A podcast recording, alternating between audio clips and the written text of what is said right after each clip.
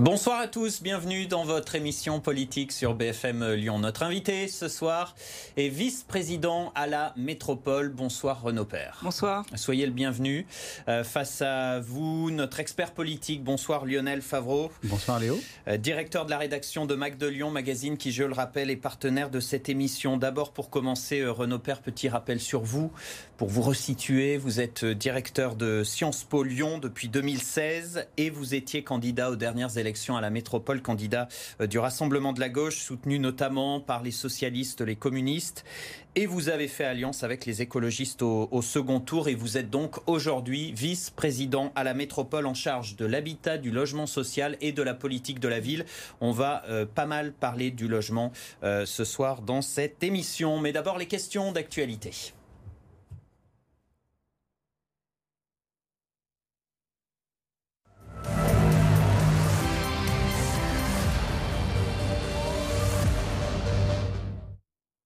Avec l'épidémie de coronavirus, évidemment, dans l'actualité, ce reconfinement, vous le vivez comment?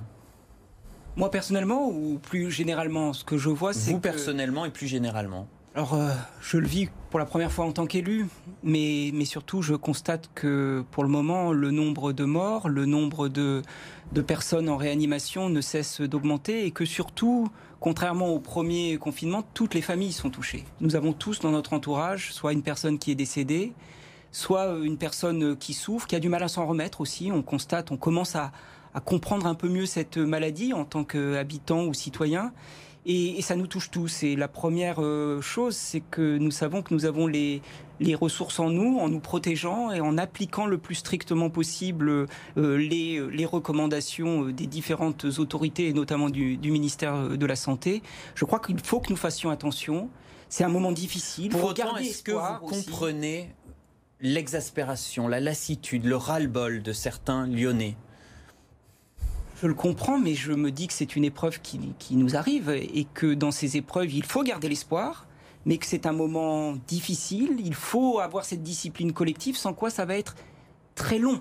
C'est déjà, on n'en voit pas le bout, mais d'une certaine manière, il faut cette discipline car on comprend beaucoup plus qu'au mois de mars que malheureusement cette épidémie tue. Voilà. Et qu'elle rend même, euh, elle fait souffrir et elle fait souffrir durablement. Et je crois que on ne peut plus euh, tordre cette vérité. Et qu'est-ce que vous pensez de ceux qui plaident pour un confinement simplement ciblé, par exemple les seniors, plutôt qu'un confinement quasi généralisé?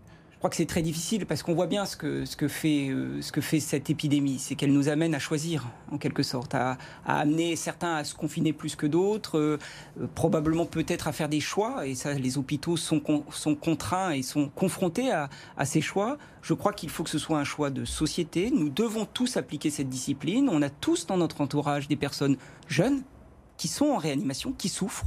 Donc ça n'est pas, ce ne sont pas que les personnes euh, au-delà de 60 ans, même, même si on sait qu'elles sont beaucoup plus, euh, beaucoup plus exposées. Donc la discipline, elle doit être collective, mais bien sûr qu'on doit avoir aussi à l'esprit quand même quelque chose.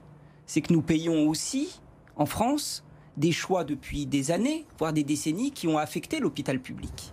Parce que c'est quand même cela aussi. Vous pensez qu'un jour, il faudrait remettre en, cause le rôle des ARS qui gèrent aujourd'hui la crise, mais qui ont avant réorganisé l'hôpital de certaines manières avec beaucoup d'économies? Alors, ce n'est pas le même rôle et donc ce serait bizarre de le mettre sur le même plan. Les ARS, là, nous aident à gérer euh, évidemment euh, Mais l'épidémie. avant, c'était les Mais a- ARH et elles avaient mais- ce rôle. Mais il y a eu un choix, il y a eu des choix avec des gouvernements de différentes couleurs politiques, là aussi, je crois qu'il faut être tout à fait euh, honnête, qui ont qui ont déconstruit notre système hospitalier, en tout cas qui, l'ont, qui lui ont porté atteinte. Et pourtant, il y a des soignants qui sont, qui sont des remparts, qui sont sur le front, qui sont en première ligne. Et est-ce qu'aujourd'hui, vous pensez que le curseur entre santé et économie est au bon endroit? On entend les commerçants s'indigner que certains soient ouverts, d'autres fermés. Est-ce qu'il y a une vraie logique? Non, je pense que bien sûr, euh, il y a des, des choix à faire. Euh, je pense que très honnêtement, euh, les annonces chaotiques des derniers jours euh, sur la fermeture de certains rayons de supermarchés euh, ne prend pas tout à fait la mesure de ce qu'il faudrait faire en termes de commerce et notamment d'aide au commerce de proximité. Donc, si c'est cela que, que sur ce sujet-là, C'est-à-dire, vous feriez quoi? Mais que je crois qu'il faut d'abord appuyer les services de proximité. Il y a, d'autres mesures euh, possibles. Il y a une mesure qui est effectivement de dire que dans les différents quartiers, il faut garder des commerces de proximité et que c'est peut-être par là qu'il faut relancer, euh, maintenir une activité économique et une activité de service beaucoup plus que par les Mais si supermarchés. on laisse ouvert, on ne confine pas. Mais on a des horaires d'ouverture, on a des possibilités d'intervenir, mais très honnêtement, les choix qui ont été faits qui sont finalement de dire bah, tel rayon est fermé à la FNAC ou dans tel, euh, désolé de, citer une, marque et, une chaîne, mais ou dans tel, dans tel supermarché, ce n'est pas la bonne solution. Et d'ailleurs, le fait qu'elle arrive un peu après des annonces montre que tout cela est quand même un peu chaotique. Autre sujet euh, d'actualité, Renaud Père, l'hommage à Samuel Paty qui a été rendu lundi, euh, jour de la rentrée scolaire, la minute de silence. Vous qui êtes professeur, directeur de Sciences Po euh, à Lyon, est-ce qu'on peut encore continuer d'enseigner la liberté d'expression, la laïcité, le droit au blasphème dans certains établissements, dans certains quartiers, quand on est prof, sans avoir à craindre euh, pour sa vie ou sans avoir à craindre de provoquer une émeute dans la classe? D'abord, quand on parle de Samuel Paty, forcément, ça interpelle euh, chacun et chacune. On pense évidemment au drame, on pense euh, à l'horreur que traverse aujourd'hui sa famille.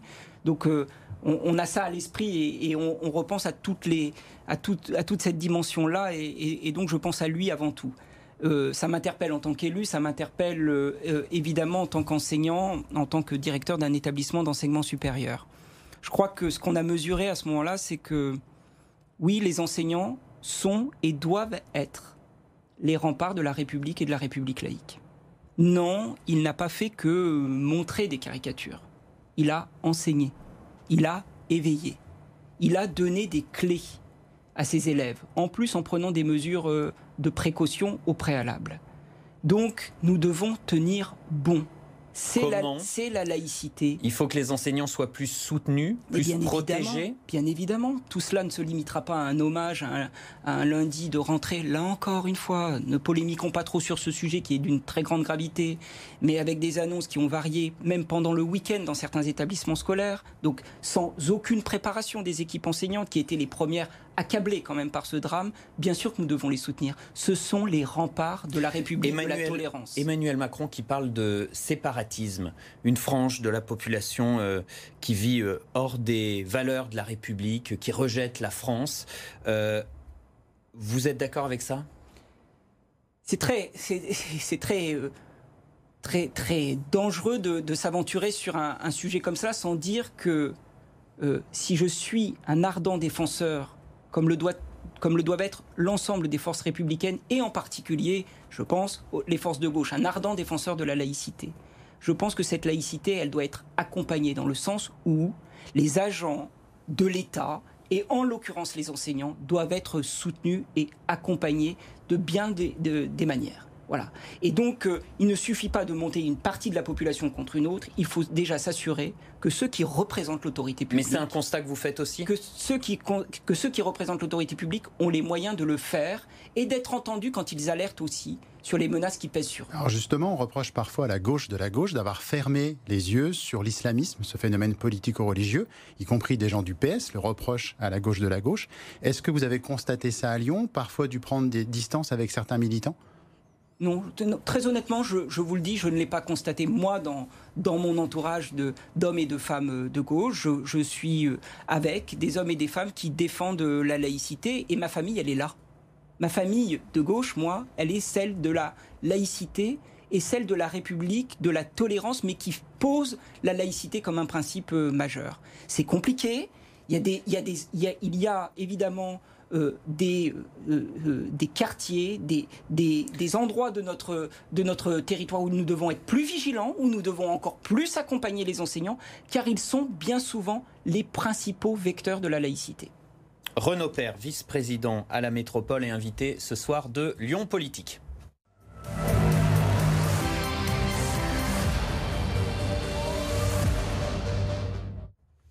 L'un des squats emblématiques de la ville de Lyon a été évacué la semaine dernière. C'était euh, le squat euh, dans l'ancien collège Maurice Sève euh, dans le quartier de la, Croix-Rousse.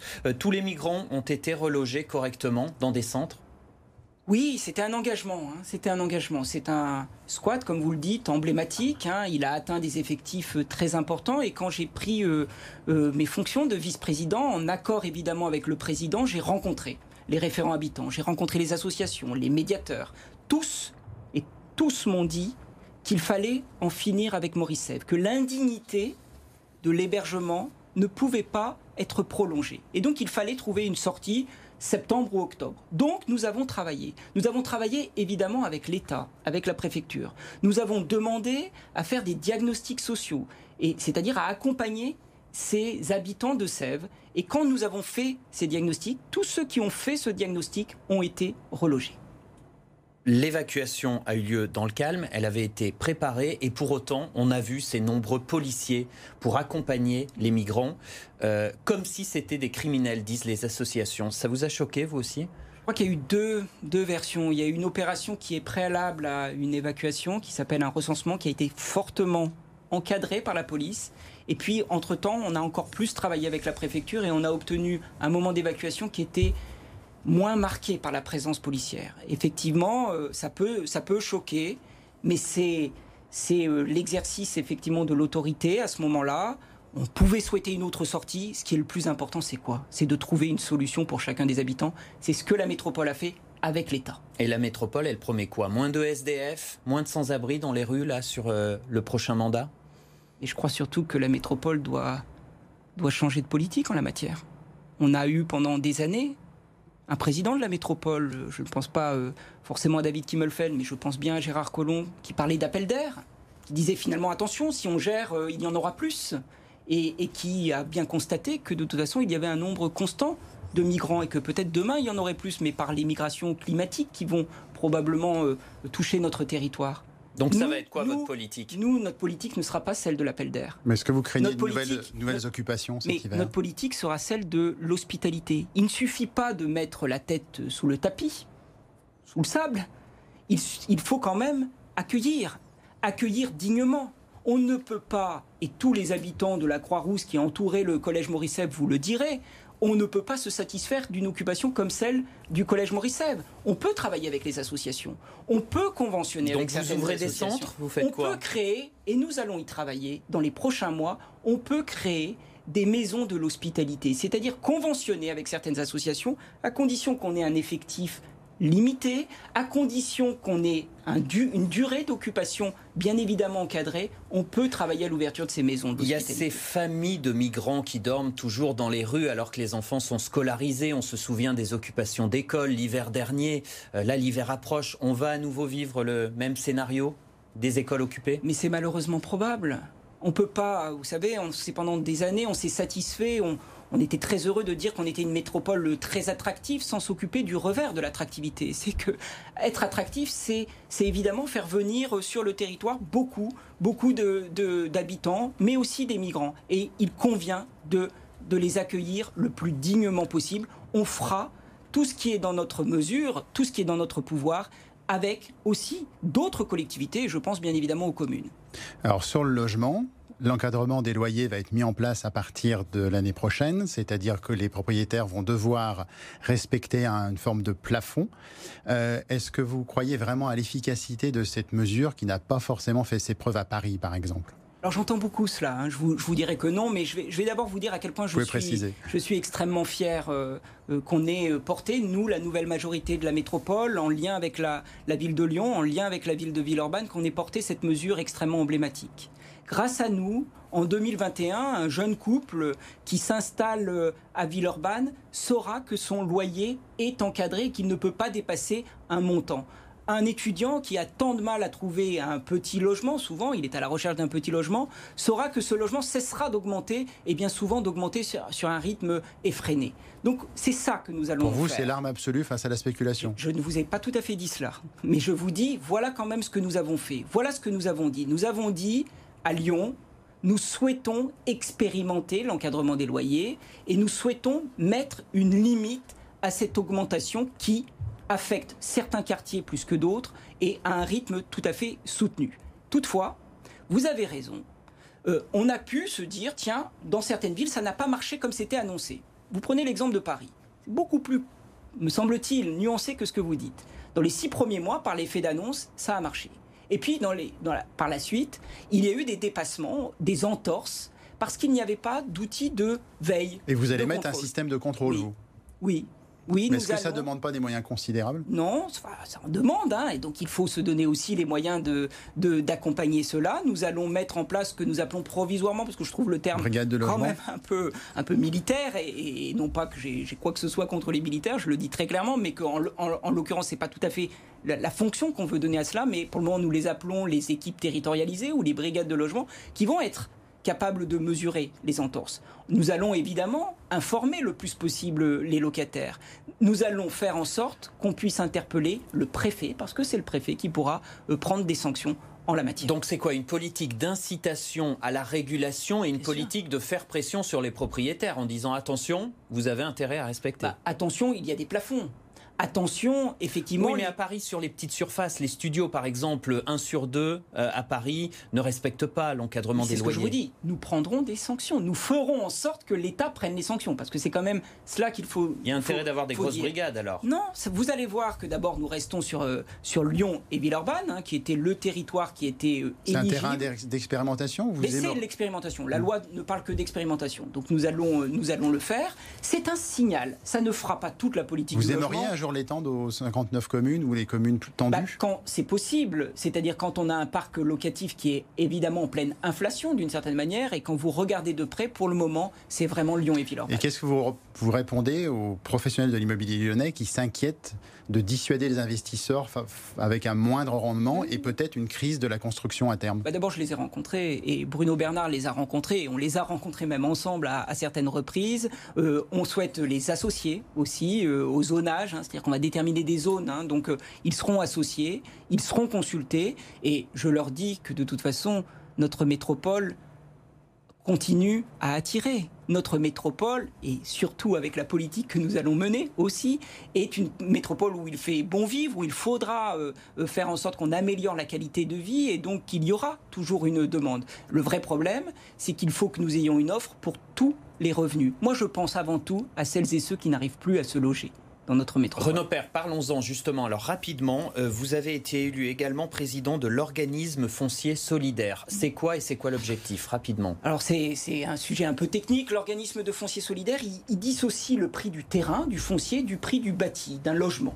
Donc ça permet à des habitants et des habitants d'accéder à la propriété d'un logement à un prix moindre. Très concrètement, dans un quartier central de Lyon, où aujourd'hui on peut atteindre 8000 euros ou 9000 euros le, mètre, carré, on arrive à 3000 ou 3500. Ça permet notamment de proposer à des, à des, hommes et des femmes, à des familles de classe moyenne, de rester dans le quartier où ils habitent et d'accéder à une propriété. Avec de la mixité sociale. Donc c'est la métropole qui, qui finance C'est la métropole avec d'autres acteurs qui, qui permet cette, cet outil, puisque c'est un outil métropolitain, et ça permet aussi de développer du logement accessible et même du logement Pour social. Pour l'instant, c'est une goutte d'eau. Ça va changer pour le moment, ça a été créé il y a un an. Hein. Et, d'ailleurs, il faut le souligner, ça a été créé par la majorité précédente. Aujourd'hui, c'est 150 logements. Nous le porterons à 1000 à la fin du, du, mandat. Vous souhaitez construire plus de logements sociaux globalement dans la métropole. Il y a un déficit, beaucoup plus de demandes que de logements sociaux disponibles, de très longs délais d'attente. Il y a une défaillance de la collectivité? Je crois qu'il y a une collectivité qui s'est dit euh, tant que le que la ville attire, tout va bien, et nous allons continuer à attirer, à attirer et à, asphyxier même une partie du centre, sans penser avant tout à la demande des habitants. Les, les, grands lyonnais, les grands lyonnaises le disent, le point de tension, c'est le logement. Aujourd'hui, savez-vous combien, pour combien de demandes une seule est satisfaite? 14 demandes de logement social. 14 demandes et une seule sera satisfaite. Nous sommes dans une situation qui ne peut plus continuer.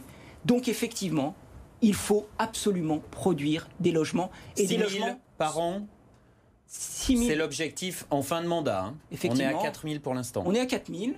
Il faut l'augmenter de 50% Et même en faisant cela, nous ne ferons que commencer à desserrer la pression. Alors il y a une autre décision qui a été prise, c'est la reprise en régie publique de la distribution de l'eau fin 2022, quand le contrat avec Veolia va se terminer. Est-ce que vous voulez dire par là que le public est forcément plus vertueux que le privé? Est-ce que Veolia faisait une marge excessive à vos yeux? C'est pas tout à fait ça. C'est une question même de vision de, de ce que doit être euh, l'eau et de ce qu'est aussi la métropole. Et en l'occurrence, c'est de dire que l'eau, c'est un bien commun.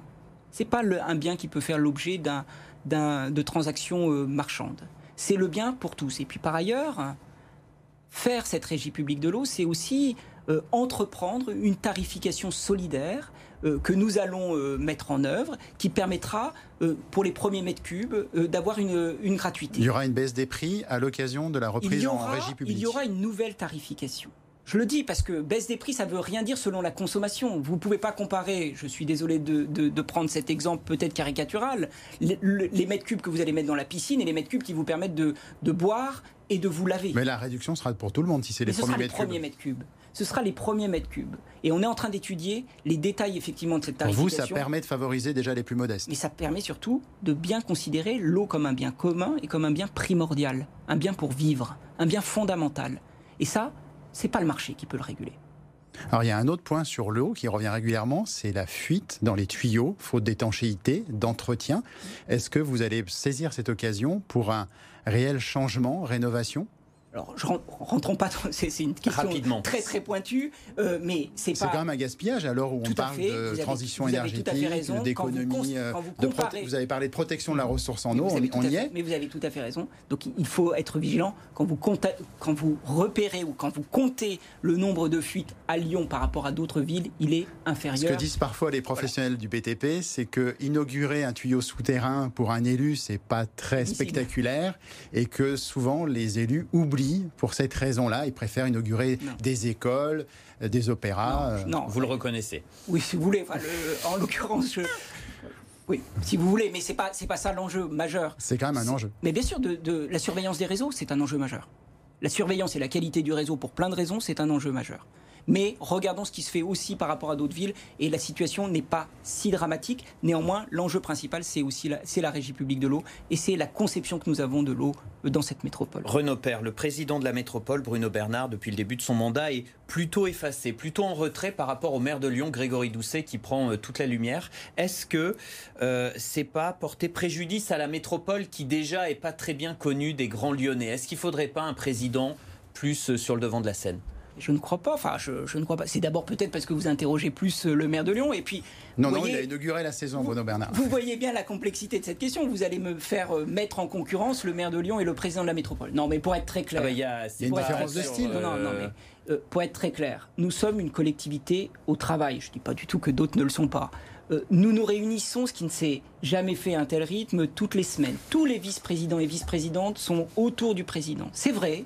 C'est vrai que nous avons un président de la métropole qui expérimente la collégialité la collégialité parce qu'il donne, il donne la responsabilité. Il m'a confié, pour prendre la délégation qui est la mienne, une très grosse responsabilité qu'il a placée en tête de euh, parmi les, les premiers vice-présidents. Euh, et donc c'est dire à quel point il pense que c'est important pour lui de mettre, de, proposer la troisième vice-présidence sur la question du logement, que le, logement est un enjeu majeur. Bien, mais sur le côté, il est un peu plus en retrait et donc la métropole euh, ne va pas être forcément plus connue là sur son mandat. Mais je ne crois pas parce que je pense que les Lyonnais, mais nous avons un travail à faire, hein, si c'est cela que vous, que vous, vous suggérez. Mais je pense que les grands Lyonnais et les grands Lyonnaises vont comprendre que l'encadrement des loyers a été impulsé par la métropole, que euh, la régie publique de l'eau, c'est la métropole, qu'une grande partie des transports, c'est la métropole, que les nouvelles règles d'urbanisme, c'est la métropole, que nous avons des, des grandes infrastructures à la fois en mode... En mode Pendant les élections, vous vouliez une métropole plus solidaire. Vous disiez, il ne faut pas faire de choix entre fin du monde et fin de mois. Est-ce que, outre ces mesures, il y a eu assez de mesures mesures sociales prises par les écologistes depuis leur élection bah, D'abord, ce ne sont pas que les écologistes. Euh, vous me posez la question leur à majorité, moi. leur majorité. Euh, Mais est-ce que vous, en tant que composant de la majorité, vous attendez davantage Mais nous allons continuer. Nous avons fixé 10 chantiers prioritaires cet été. Le premier d'entre eux, l'encadrement des loyers, il a été voté. La régie publique de l'eau s'est amorcée nous avançons et il y en aura bien d'autres. Et bien sûr qu'il faut être vigilant. La transition écologique sans la justice sociale, ce sera la plus grande violence. Donc nous serons là pour insister sur l'idée qu'il est nécessaire d'avoir une justice sociale, d'avoir une métropole accessible à toutes et à tous. En un mot, Renaud Père, euh, Pascal Blache, maire du 6e arrondissement, qui était l'invité la semaine dernière de Lyon Politique, disait autant avec la mairie, on a une bonne communication, autant avec la métropole, on n'a pas vraiment de concertation. Ça me surprend comme, euh, comme, euh, comme, comme type de discussion. Je ne sais pas sur quel type de politique. En l'occurrence, les pistes cyclables. Je ne crois pas, parce qu'en l'occurrence, si vous prenez cet exemple et, et pour en avoir hein.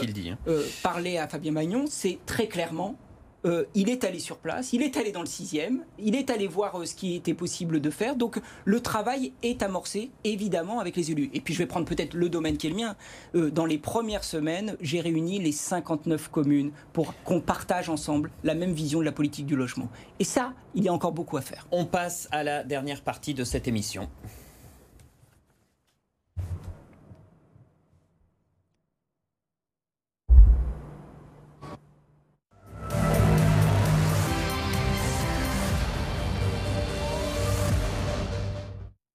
Les questions sans tabou avec des réponses très courtes, Renaud Père. D'abord, un mot sur vos lunettes carrées. Ah. Euh, c'est à ça qu'on vous reconnaît. Est-ce que ça dit quelque chose de votre personnalité? Vous êtes comme ça, carré, sérieux? Non, je ne crois pas. Enfin, je, le suis peut-être, mais euh, j'avais des lunettes rondes euh, il y a deux ans, donc je ne crois pas. Et je ne crois pas qu'il y ait une stratégie de, de notoriété, en l'occurrence. À Sciences Po Lyon, vous avez détrôné assez vite votre prédécesseur. Est-ce que Bruno Bernard doit s'inquiéter? Est-ce que vous avez des envies d'être vizir à place du vizir? Non, je travaille très bien avec Bruno Bernard. Et, encore une fois, euh, ce qui compte surtout, c'est les engagements qui sont les nôtres et il faut qu'on les tienne. Et donc, je serai là pour rappeler nos engagements. Certains élèves ou professeurs, même à, Sciences Po euh, Lyon, euh, critiquent parfois un peu vos méthodes. Vous assumez de ne pas faire l'unanimité? Quand on dirige un établissement, il y a forcément des décisions qui sont appréciées par certains et qui ne sont pas appréciées par d'autres. Euh, c'est le cas de toute. Euh, c'est la logique. Ben, c'est le cas de Vous allez rester euh, directeur de Sciences Po Lyon? J'ai pris l'engagement d'aller au terme de, ma fonction de directeur. Hein. Ce sont des, fonctions qui s'étalent sur une période de, de 5 ans. Je ne pouvais pas, évidemment, faire autrement. Par ailleurs, je garderai toujours une activité professionnelle. Et dans le cadre de mon activité professionnelle, j'ai toujours pris des responsabilités donc c'est de la continuité. Dernière question sans tabou. Si les régionales ont lieu pour la gauche, ce sera Najat Vallaud-Belkacem, la candidate pour le PS Ah, je croyais que vous me l'annonciez. Non, je ne sais pas si ce sera elle. En tout cas, C'est votre souhait? Non, en tout cas, ce que je peux vous dire, c'est que c'est une personne euh, pour qui j'ai beaucoup d'estime. J'ai beaucoup d'estime pour les, les combats qu'elle a menés et qu'elle mène. Et si elle décide d'y aller, oui, je serai à ses côtés. Merci d'avoir été euh, notre invité euh, Renaud Père. Merci Lionel, merci à vous d'avoir suivi euh, Lyon Politique. Rendez-vous jeudi prochain. Restez avec nous, l'info continue sur BFM Lyon.